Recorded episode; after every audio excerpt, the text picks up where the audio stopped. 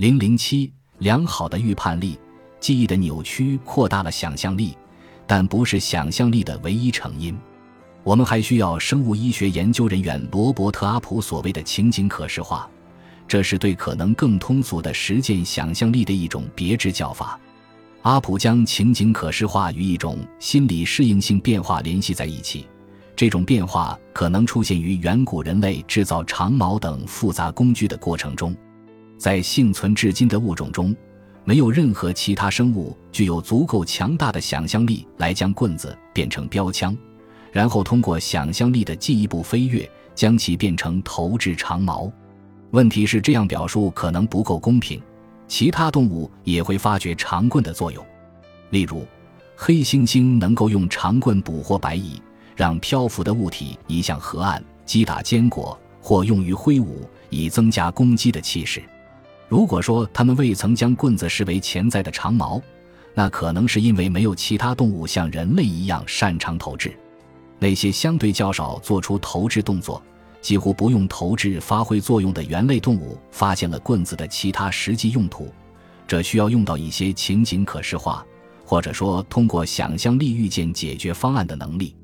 许多动物，特别是进化史上曾经是捕食者或被捕食者的物种，在解决问题时都会发挥想象力。如果一只老鼠能够找到迷宫的出口，我们就有理由认为这个生物知道自己要去哪里。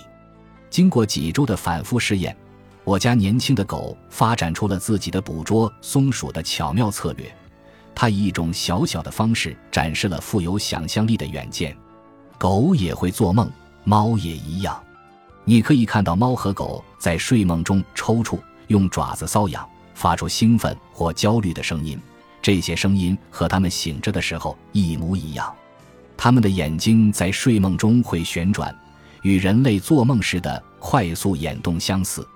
在梦中，宠物可能会再次享受玩耍的乐趣，重温或预言捕获猎物或食物的冒险。这并不意味着他们清醒时可以像人类的心智允许的那样畅想现实以外的情景。睡眠是一种特殊的、非典型的意识形式，这种意识形式不受任何规则约束，但是在梦中。非人类物种也会拥有人类思维的幻想特质，它们还有助于我们设想自己的祖先获得想象力的环境。像阿普提到的工具制造者一样，我的狗也会狩猎。事实上，狗和人类有着悠久的共同狩猎历史。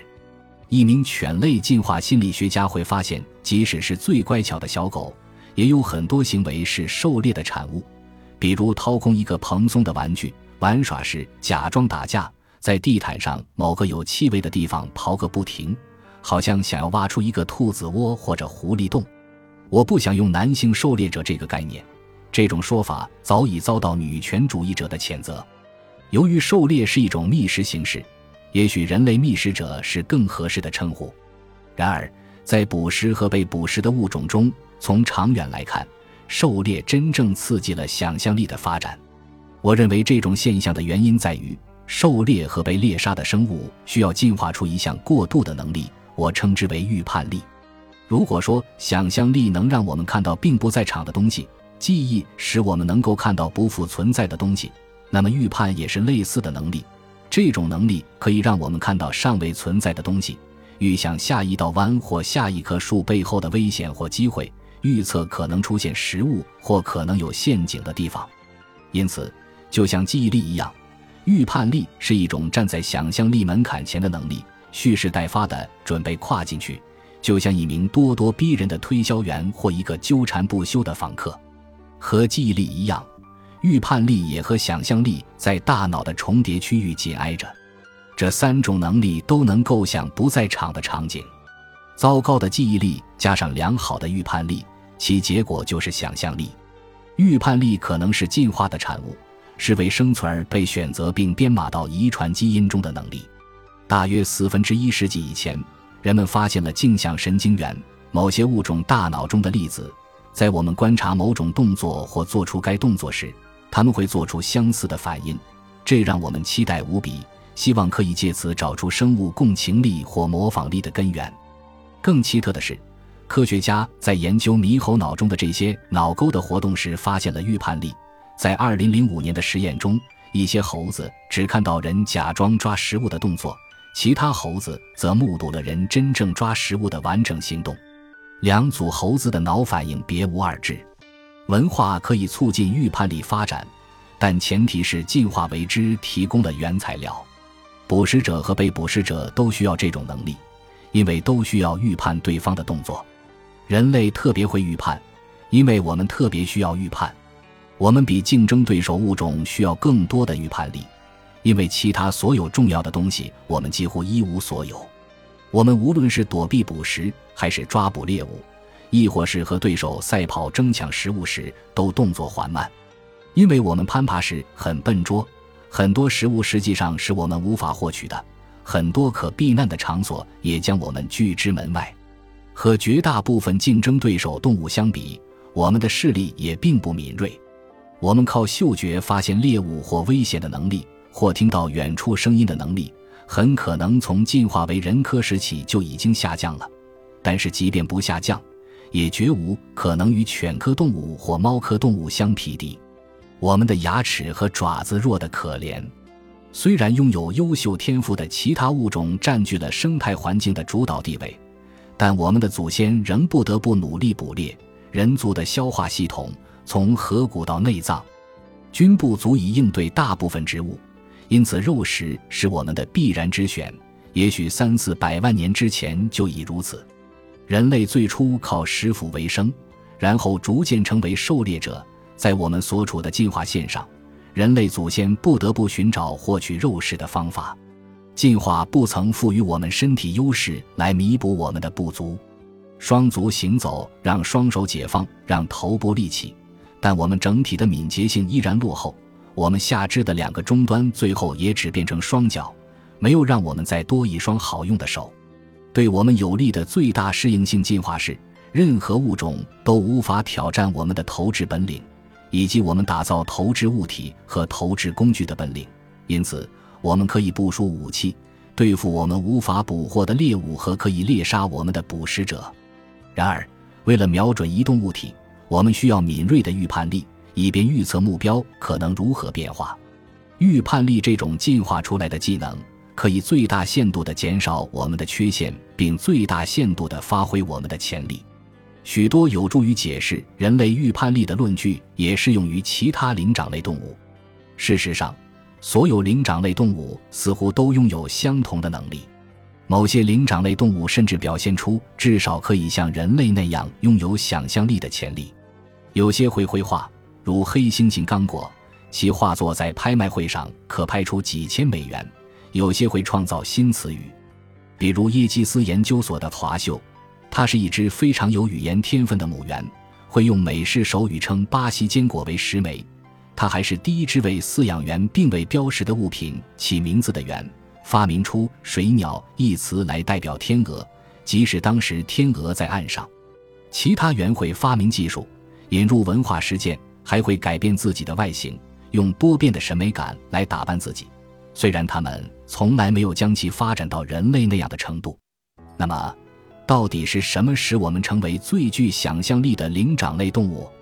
一方面，毫无疑问，我们在黑猩猩和大猩猩中观察到的有选择性的优越记忆力，为这样的差异提供了解释。正如我们所见，拥有糟糕的记忆力才能获得最大的想象力。另一方面，我们也可以指出身体素质的差异。在灵长类动物中，我们需要最多的预判力，因为我们最欠缺力量和敏捷性。进化心理学可以提供其余的答案。独特的是，在现存的灵长类动物中，只有我们人类拥有悠久的捕食历史。我们对猎食的依赖达到了极致。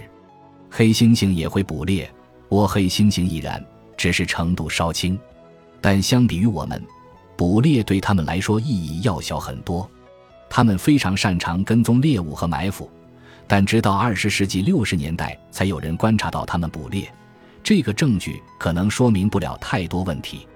人类不断侵犯其生存区域，在此前或在那时给他们带来了环境压力，这可能迫使他们去寻找新的食物来源。不管是哪种情况，狩猎对黑猩猩来说都是一种边缘行为，而在智人存在的百分之九十的时间里，狩猎是人类社会得以延续至今的基础。通常情况下，黑猩猩从猎物中获得的热量占其总饮食热量的百分之三。而一项关于热带环境中十种典型狩猎民族的研究显示，虽然他们身处的环境与黑猩猩所喜爱的类似，但肉食占其总饮食热量的百分比高得多。平均而言，这些群体有近百分之六十的热量来自猎物提供的肉食。此外，绝大多数黑猩猩猎杀的物种并不多，包括野猪和小羚羊，它们的主要猎物是疣猴。至少在人类对黑猩猩猎杀行为记录次数最多的坦桑尼亚贡贝是如此。相比之下，每个人类群体的猎物都丰富得多。这主要可能是因为黑猩猩捕猎并不频繁，年轻黑猩猩先有学习的机会，需要长达二十年的训练才可成为狩猎高手，能够拦下逃跑的游猴或挡住游猴的路线并为捕之。新手一开始的职责，像人类猎手中的助猎者一样，是将猎物赶进圈套。相比之下，人类青年在经历了一些探险之后，就有可能变得精通狩猎。然而，可以明显看出，黑猩猩即使捕猎经验很有限，也从中培养出一种预判力。他们会估算猎物最有可能选择的路线，规划和协调自身所有努力。带着美式橄榄球后为紧跟持球进攻者或接球手的姿态来追踪和阻挡猎物。每一种狩猎的生物都会磨练其预判力，但是与其他类似的生物相比，智人拥有更加发达的预判力并不奇怪。高度发达的预判力可能先于丰富的想象力出现。当我们做出预判时，我们会想象下一个障碍背后的猎物或天敌。我们会事先猜测威胁或机会将怎样跳出来，但想象力不仅仅是预判，在某种意义上，想象力是预判力过剩的结果。因为一旦人们可以在天敌、猎物或问题出现之前便设想其样子，那么理论上讲，人们也可以想象不太可能出现的对象，直至构想出从未体验过、不可见、形而上甚至毫无可能存在的事物，比如全新的物种。从未品尝过的食物，闻所未闻的音乐，妙不可言的故事，新颜色，怪兽，精灵或大于无限的一个数字，又或者神。我们甚至可以想到无，这也许是想象所做出的最大胆的飞跃，因为无的观念，从定义来看，是经验中不可体验、现实中难以理解的。预判的力量就是这样引导我们通过想象力形成观念的。想象力超出了预判和记忆的范围，与正常的进化产物不同，它超越了生存的需求，没有竞争优势。文化刺激想象力，一部分通过鼓励，一部分通过强化。我们赞美吟游诗人，付钱给吹笛者，惧怕萨满，听从祭司，尊敬艺术家。我们用舞蹈、古典音乐、酒精、兴奋剂和麻醉剂来解放想象力。然而。我希望读者愿意将想象力视为两种进化能力的结合，其一是我们糟糕的记忆力，它疯狂地扭曲人的经历，使人富有创造力；其二是我们过度发展的预判力，它使我们的头脑中充满了超出实际所需的途径。仍然不相信想象力由记忆力和预判力组成的读者，可以尝试一个思想实验，请试着想象没有记忆和预判的生活是什么模样。